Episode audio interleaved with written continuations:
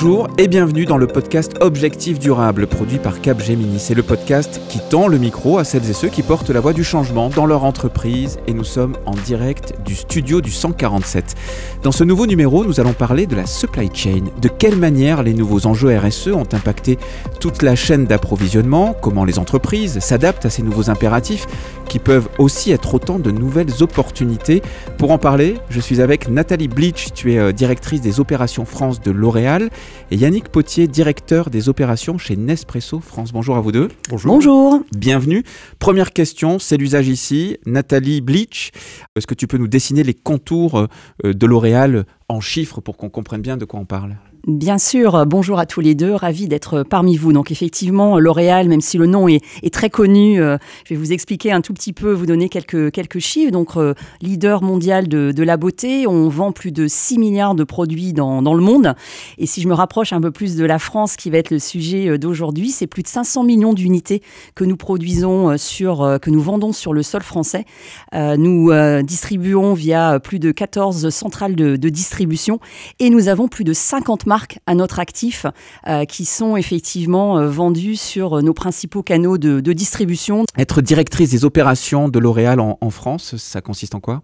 Mais Ça consiste à s'assurer que nous approvisionnons nos produits, que nous du coup, du coup, nous faisons des, des prévisions de, de, vente. Nous gérons en fait toute, toute la supply chain du début jusqu'à la fin, jusqu'à la distribution, la mise sur le marché. donc évidemment, on va en reparler dans le cadre de ce podcast. Le transport est au cœur évidemment de tout cela, ainsi que nos centrales de, distribution. Yannick Potier, euh, tu es directeur des opérations chez Nespresso en, France. Peut-être commencer par euh, ton job au quotidien pour qu'on puisse le comparer avec celui de Nathalie, puisque vous avez le même intitulé, directrice et directeur des opérations. Absolument. Donc bonjour, Yannick Potier, je suis en charge des opérations donc, chez Nespresso en France. Et effectivement, le périmètre chez nous, c'est toute la supply chain, effectivement, mais, mais aussi la RSE. la, sécurité, la santé et la qualité des produits. Donc, Donc ça se recoupe, mais il y, a un périmètre sensiblement, sensiblement différent et un peu plus, large. Euh, cerner Nespresso, même si bien sûr là aussi on, connaît euh, la marque euh, en, chiffres, en faits rapidement Alors Nespresso, donc ben, c'est 14 000 collaborateurs dans le monde. En France, c'est particulièrement 1300 collaborateurs. On a à peu près 800 boutiques dans le monde et, en France une cinquantaine. Est-ce que les enjeux de développement durable qui maintenant se sont imposés à nous toutes et tous ont, ont, bouleversé la supply chain chez Nespresso? Alors bouleversé, certainement, certainement pas en fait.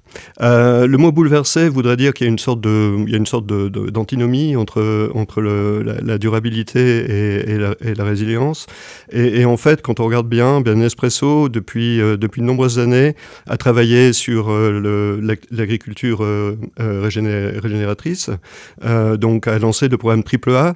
Ça, ça, il y a maintenant plus d'une vingtaine d'années. Mm-hmm. et dans ce programme Triple A, on est basé typiquement sur une agriculture qui, euh, on va dire, euh, donne euh, la qualité comme, comme euh, les premières lignes, la productivité, mais aussi la durabilité. Donc en fait, on, a besoin de, bien prendre en compte cette durabilité, en fait, pour une question de, on va dire, de pérennité de l'entreprise, dans la mesure où si euh, on regarde, si on ne fait rien pour, pour le futur, on, peut, on peut penser qu'il y aura beaucoup moins de production de café dans, en 2050 à cause des changements climatiques.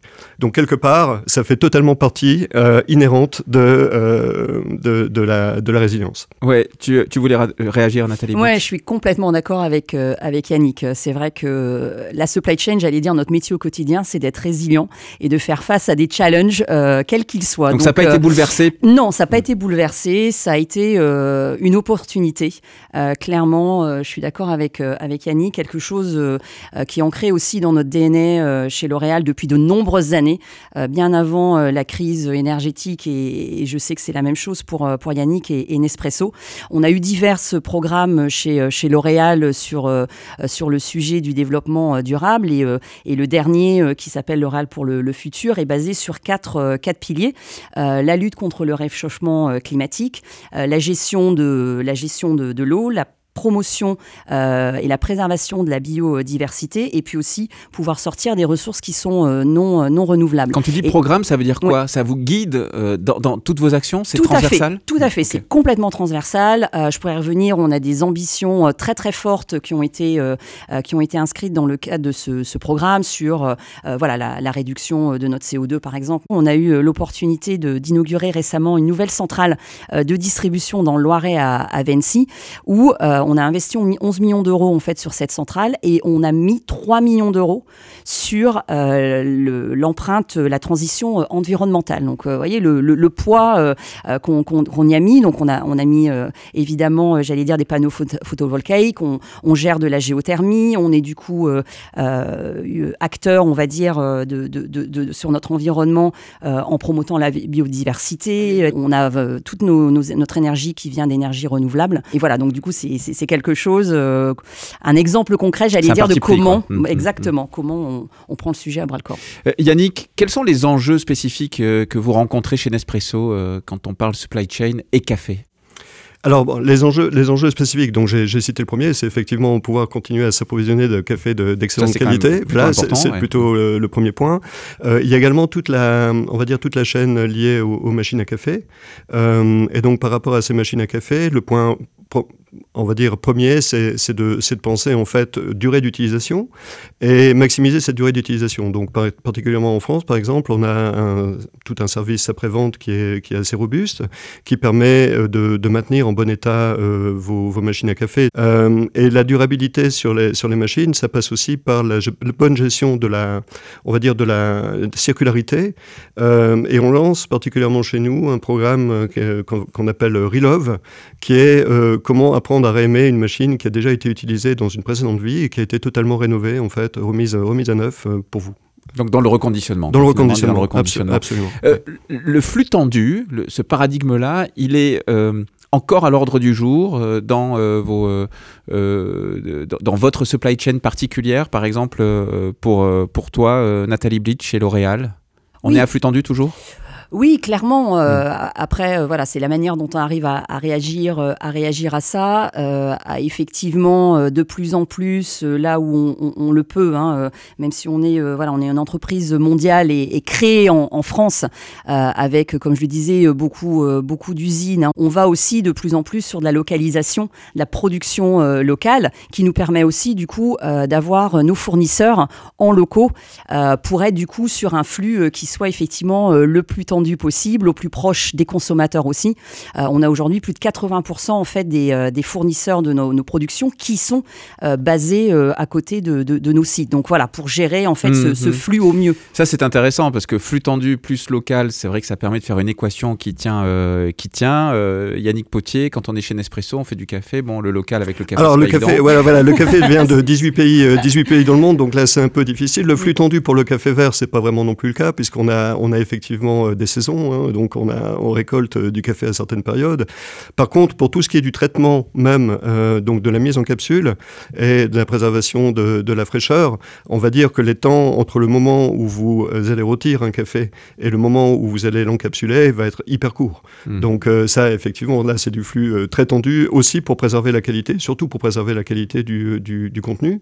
en termes de, en termes de distribution, chez Nespresso, on est 100% fait à la demande. Donc on produit quand vous vous achetez. C'est-à-dire vous achetez, on n'a pas encore produit votre, votre conditionnement. On va produire le conditionnement le jour où vous allez, euh, vous allez commander. Ce qu'on appelle le make to order. Euh, donc on est 100% make to order et non pas make to stock. Et on peut parler entre deux quand même de quelque chose d'extrêmement important dans la supply chain que chez Nespresso on appelle la quête du geste parfait. Donc la quête du geste parfait, c'est s'assurer que tout est bien fait du premier coup euh, et du mieux, du mieux possible pour préserver la qualité parfaite euh, en tout temps. Euh, c'est bien le rôle de la supply chain justement que d'assurer ça et quelque part ça contribue complètement à, la durabilité. Hmm. Euh, peut-être, euh, je voudrais t'écouter là-dessus, euh, Nathalie, donc concernant cette, finalement cette, ce, soutien de la supply chain dans la transition environnementale. Non, tout à fait. Et c'est complètement au cœur. Et pour moi, c'est important de, de, de, redire que ça se fait pas au détriment en fait de la performance opérationnelle. Le, le, le, sujet, peut-être, et l'exemple que je voudrais, je voudrais prendre chez nous, c'est le transport, vu qu'on a des produits qui peuvent être assez, assez volumineux à transporter. Et du coup, on a, voilà, dans, dans, le cadre du programme dont je parlais, l'oral pour le futur, un engagement très très fort de réduire nos émissions de CO2 de plus de 50% d'ici à, 2000, à 2030. Et la manière dont on, on appréhende ce, sujet, c'est vraiment d'embarquer notre écosystème. C'est-à-dire qu'on a euh, été co-signataire avec euh, bah, tous nos transporteurs du Fret 21, qui est, qui est l'accord en fait qui est soutenu par notamment le ministère de la Transition écologique, par évidemment l'association des, des transporteurs, la UTF, l'ADEME également, pour vraiment avoir un objectif d'ambition de réduction euh, du, CO2 qui a été fixé sur la France euh, à 17% entre 2022 et, 2025. Et un exemple euh, voilà, concret par rapport, par rapport à ça, pour information pour les auditeurs, par exemple, aujourd'hui, si vous achetez un produit chez, chez un, coiffeur ou chez une boutique de, luxe sur Paris, et eh ben, en mhm. fait, tous vos produits sont livrés via des véhicules électriques. En fait, on, on essaye de, travailler, d'encourager la, la, promotion en fait d'alternatives. Euh, donc euh, il y a évidemment les véhicules électriques, les vélos cargo, euh, les véhicules à, gaz naturel. Yannick Potier. Oui, je voudrais rebondir là-dessus parce qu'effectivement, euh, Nespresso est également euh, partie prenante à Fred 21. On est à notre troisième, euh, troisième itération, en fait, donc à chaque fois avec de nouveaux objectifs. et par rapport à, Fred 21, effectivement, les engagements, ben, c'est basiquement essayer d'optimiser toujours le, volume qui est mis à disposition. c'est au niveau des moyens de transport, ben, s'assurer qu'effectivement on soit 100% électrique. et c'est au niveau du, on va dire, du, de la euh, comment dire, du vide, faire en sorte qu'on ait le moins de vide possible dans nos, euh, dans nos, euh, dans nos colis, par exemple. La question du choix des fournisseurs, elle est évidemment hyper importante. Enfin, fournisseurs, sous-traitants, Comment euh, vous les choisissez chez, euh, chez Nespresso, Yannick Potier? Alors, au niveau des fournisseurs, euh, déjà des, des, fermiers, juste pour remonter, on, on, a quand même une relation directe avec 150 000 fermiers.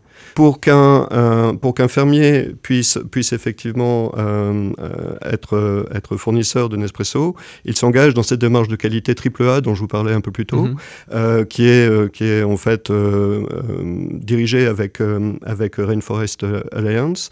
Euh, et, donc, il y a tout un cahier des charges bien précis pour, effectivement, euh, pour, pour le fermier.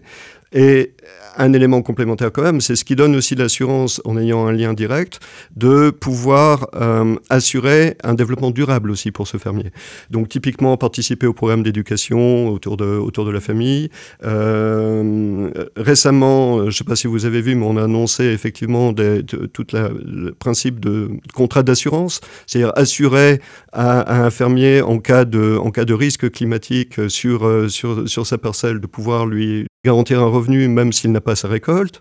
Euh, donc c'est vraiment euh, lié à ce, ça. Ce cahier des charges là dont tu, tu mhm. parles, il est mhm. vraiment euh, euh, important. Il fait avancer le sujet euh, de, du développement durable dans cette supply chain. Il fait complètement avancer le sujet du développement durable puisqu'il euh, il participe aussi, par exemple, à la lutte contre la déforestation, dont on, dont on, dont on peut parler. Donc, on, on s'assure à tout moment qu'on a, qu'on a effectivement un fermier qui respecte aussi ce, ce point et qui maintenant va vers notamment l'activité dite régénératrice, c'est-à-dire en fait de également planter un écosystème de façon à favoriser la biodiversité. Nathalie Bleach ah, acquiesce. tout à fait, exactement. Non, mais exactement la, même chose. J'allais dire aujourd'hui, euh, je pense qu'on prend le même poids de, nos responsabilités, euh, Yannick et moi, euh, au niveau du, du, groupe, sur la responsabilité qu'on a à embarquer notre écosystème.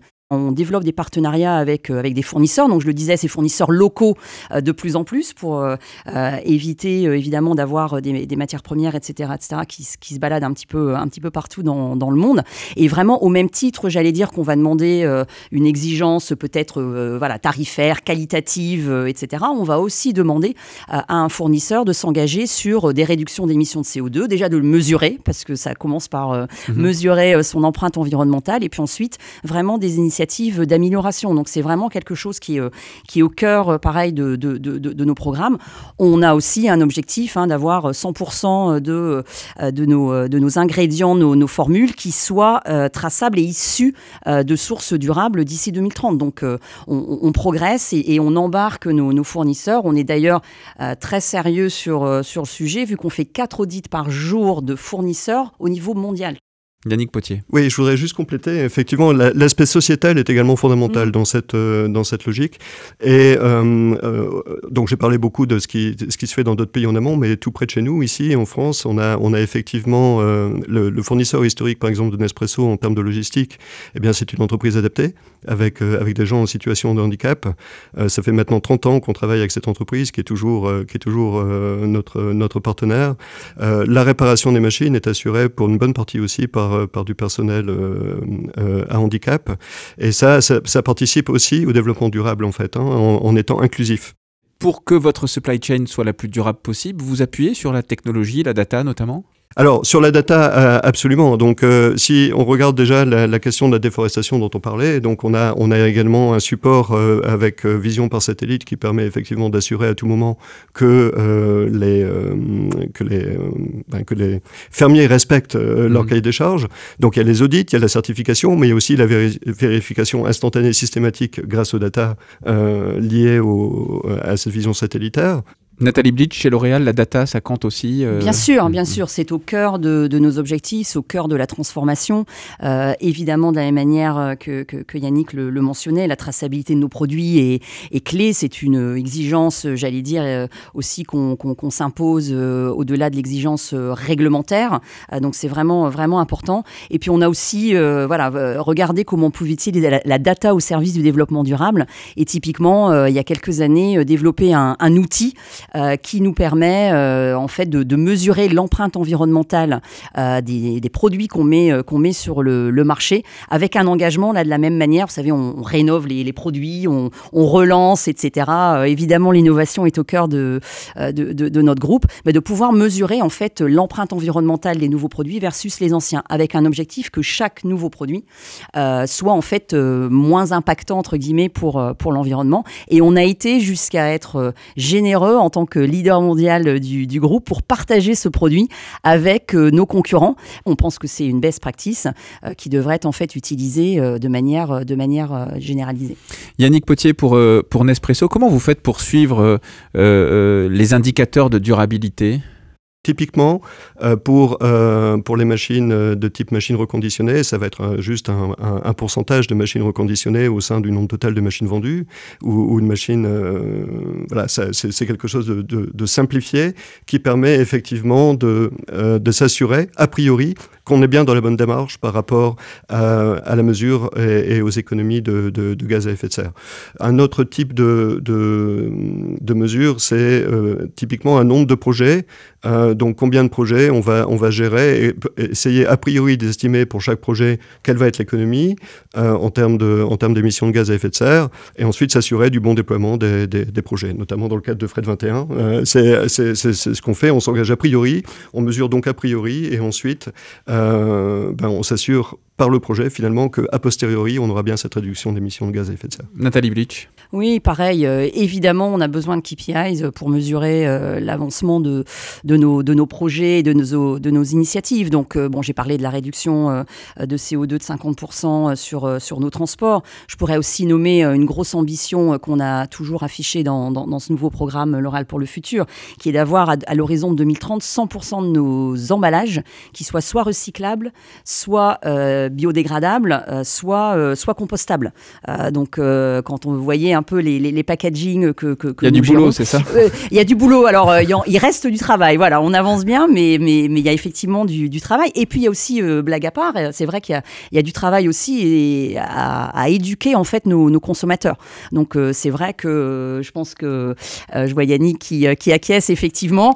Parce que dans la supply chain, il y a aussi le consommateur. Exactement. Vous, le, vous le, prenez en compte? Ah Absolument. Bon, si on regarde chez Nespresso, déjà tout démarre soit par le soit par le fermier, soit par le consommateur, mmh. mais plus souvent par le consommateur quand mm. même. C'est-à-dire que c'est effectivement bien pour le, pour le consommateur qu'on fait tout ce, tout ce travail et, d'une manière. parce que tu parlais par exemple donc des machines. Bon, ça, il y, a quand même un changement de culturel sur le reconditionné. Après, les capsules, on en parle beaucoup. C'est un peu un sujet euh, important pour vous. Alors, il faut aussi la recycler, c'est-à-dire elle est recyclable. Absolument. Donc les, les, capsules sont déjà produites à 80% avec de l'aluminium recyclé au départ. Donc déjà, ça c'est la première chose. Et, ensuite, les capsules sont euh, absolument totalement recyclables. Euh, le point, c'est que euh, pour, cette, partie de recyclage, finalement, on, travaille donc seul, on a travaillé seul à un moment, donc on a été les premiers à lancer les centres de, tri avec, le courant de Foucault. Et ensuite, on s'est rendu compte qu'effectivement, c'était mieux quand même de le faire de façon, partagée. Donc on a créé cette, cette alliance pour le recyclage des capsules en aluminium, qui est, qui, est, donc active en France et qui, euh, qui est euh, en fait en collaboration avec notre principal euh, compétiteur sur, sur le marché pour développer toujours plus les capacités de ces centres de tri à bien trier le, les... pour aller chercher le comportement chez le consommateur. Et alors, le comportement chez le consommateur, en fait, ce qu'on vise à faire, c'est le rendre le plus simple possible. Donc le plus simple possible, basiquement, jeter la capsule dans une poubelle jaune euh, pour aller dans le système public, il n'y a pas plus simple. Ça, c'est ce qu'il faut faire. Euh, voilà, ça, c'est ce qu'il faut faire. Et après, derrière, si vous êtes toujours, si vous n'êtes toujours pas convaincu, on a lancé dernièrement une innovation, donc avec cette capsule en papier. Donc la capsule en papier vise un, total autre euh, cycle de fin de vie, qui est en fait le compostage. Donc là, comme, vous savez, tout Français devra à partir du 1er janvier 2024 composter ses, déchets organiques à la maison. Euh, eh bien, il pourra, s'il consomme, euh, s'il choisit de prendre la capsule en papier, euh, en fait la, mettre dans, le principe euh, du, compostage. Nathalie Bleach, pour L'Oréal, on prend en compte le comportement du consommateur. On a besoin de lui pour être dans cette euh, supply chain durable. Non, non, mais tout à fait. Et, on essaye, et on essaye évidemment de, l'influencer dans le sens positif du terme, en tout cas de l'encourager sur, sur, sur les gestes, mm. on va dire, qu'il peut, qu'il peut faire. je vais prendre un, un, exemple. On a de plus en plus maintenant de nos parfums qui sont rechargeables, donc pour éviter évidemment euh, de, reconsommer derrière euh, du verre. On essaye d'encourager euh, de plus en plus les éco les éco recharges sur des shampoings, mm, etc. Mm. On a introduit aussi banni, on va dire certains tubes aluminium pour passer sur du, carton. et puis on essaye aussi d'éduquer via via nos médias et, le mm. marketing sur aussi la consommation d'eau, le temps de le temps de la douche, etc., etc. Parce qu'évidemment nos, nos, produits sont au cœur de la salle de bain et, la salle de bain est en général un endroit où on, on pense pas forcément à, recycler autant qu'on puisse le faire euh, dans la cuisine. Rapidement, Yannick Potier. Oui, oui, juste pour. Euh, euh, alors nous, on a, on a effectivement deux solutions. On a l'aluminium et le papier. en fait, on laisse au consommateur le choix de, de décider de, de, la fin de vie, parce que l'aluminium est un produit qui se recycle. Donc chez nous, pas question de bannir l'aluminium. Tout au contraire, c'est une question de le recycler. je voulais juste apporter ce, ce complément parce qu'on a une logique un tout petit peu. rapidement, Yannick Potier, est-ce que cette supply chain durable, elle pousse aussi à l'innovation. Est-ce que c'est un, euh, voilà, une, une, opportunité de, de ce point de vue-là? Alors bon, je vous montrais tout à l'heure la capsule en papier que, que, je tiens là dans la main. Clairement, ça c'est une innovation qui est... Qui est euh, plusieurs années de R&D, non qui est euh, Plusieurs années de R&D, effectivement, trois ans de R&D avant d'arriver à cette, à cette, à cette capsule en, papier qui tienne la pression à 19 bars. Et, voilà, ça c'est un pur produit, on va dire, de, de, de l'évolution liée, euh, liée à la durabilité en offrant un choix au consommateur et une solution finalement différente pour le consommateur, pardon, entre sa, capsule, sa capsule en alu et sa capsule en papier.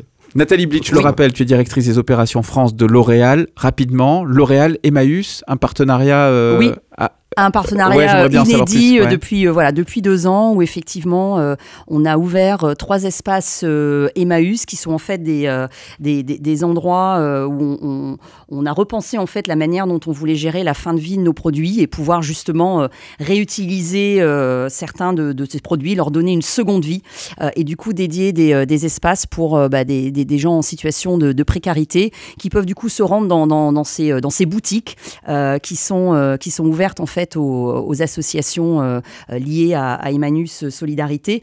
on est très très fiers parce que ça donne aussi un, autre sens à, notre, à notre métier et à l'utilité de nos produits. vraiment pouvoir offrir nos produits à, toutes les personnes parce que tout le monde le vaut bien sans faire de, mauvais, de mauvais jeux de mots.